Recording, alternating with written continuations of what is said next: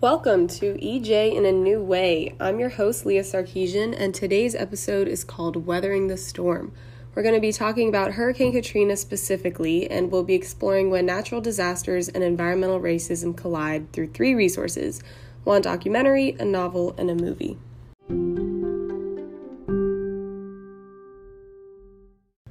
One word that I want to talk about briefly before we begin is neglect, because this concept will come up a lot in this episode. So, if you were to do a quick Google search, you'll find that there are two forms of the word one as a verb and the other as a noun. As a verb, neglect is, quote, to fail to care for properly, end quote, and as a noun, it is, quote, the state or act of being uncared for, end quote. I think that in the back of most people's minds, you jump to child neglect when you hear this and although that isn't the subject of today's show, it's not completely unrelated either.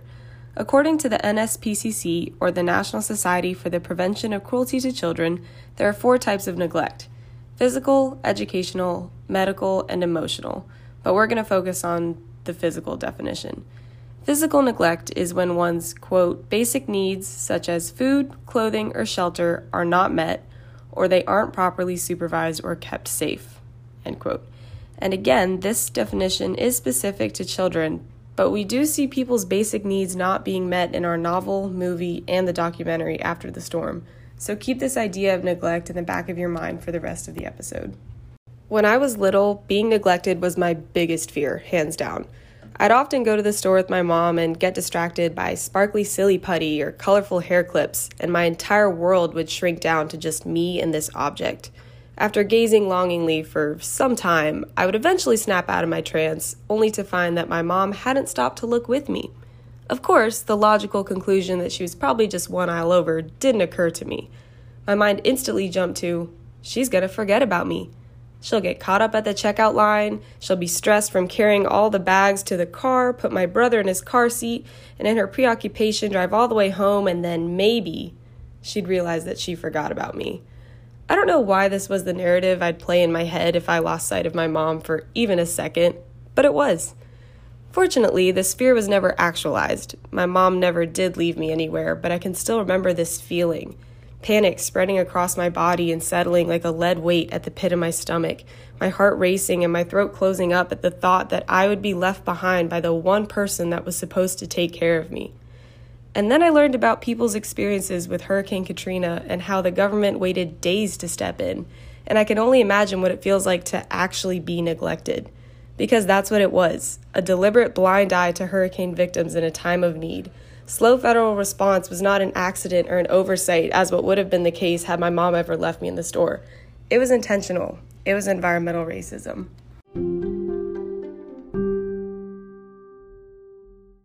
The organization Green Action has a great description for environmental racism because it goes into the causes and the definition of the term. Quote, Environmental racism is a disproportionate impact of environmental hazards on people of color. End quote. And this is caused by, quote, several factors, including need for a receptacle for pollutants in urban areas and a lack of institutional power and low land values of people of color. End quote.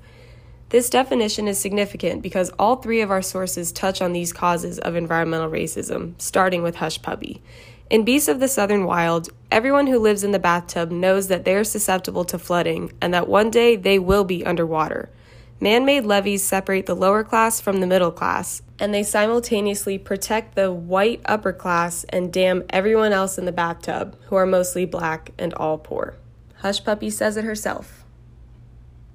One day,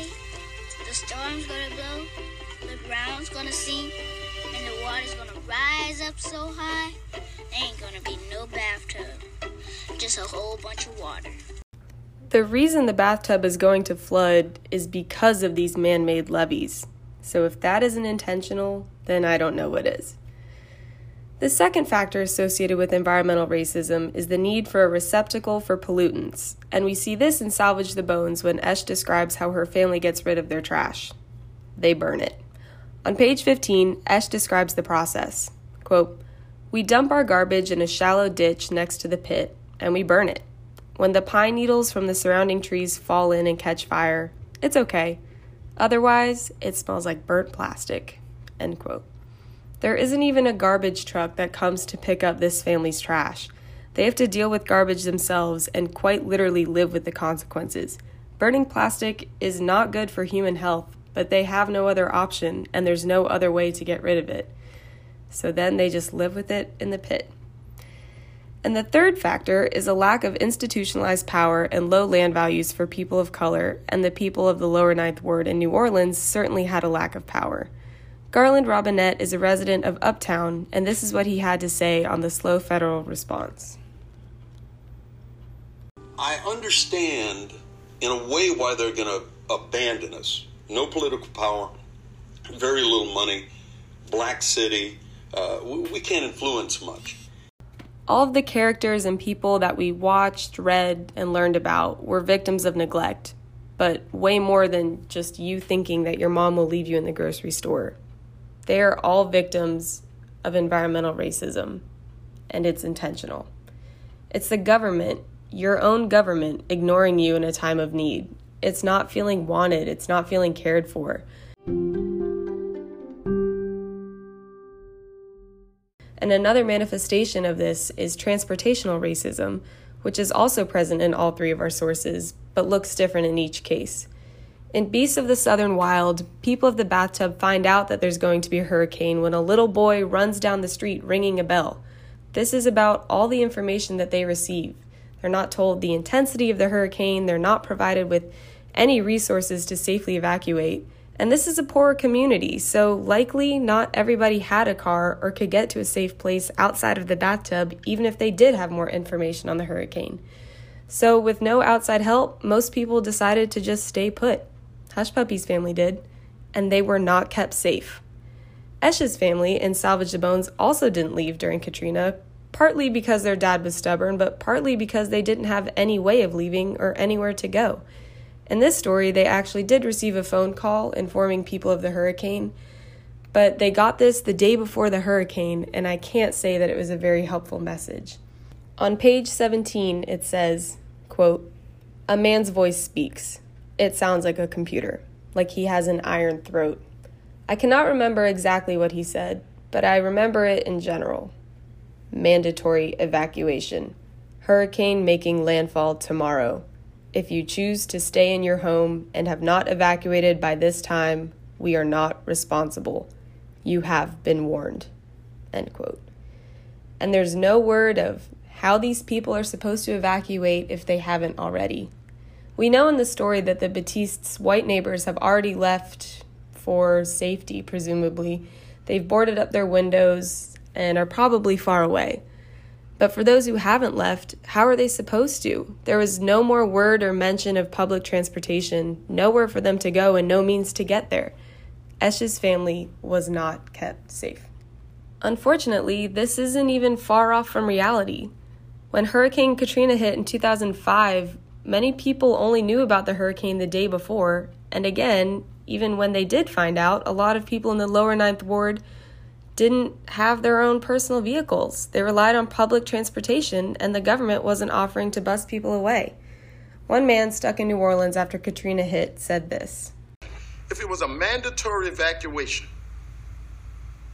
and it was a mandatory evacuation, then that means that everyone had to leave. And those people who could not otherwise do for themselves, supposedly, the government was supposed to do for them. That's the responsibility and role of the government to do for those otherwise who cannot do for themselves. They were not kept safe. These people were neglected. They were told to evacuate, but weren't told how. Many of them ended up losing their homes and some lost their lives. These majority black communities were left to fend for themselves when they most needed help.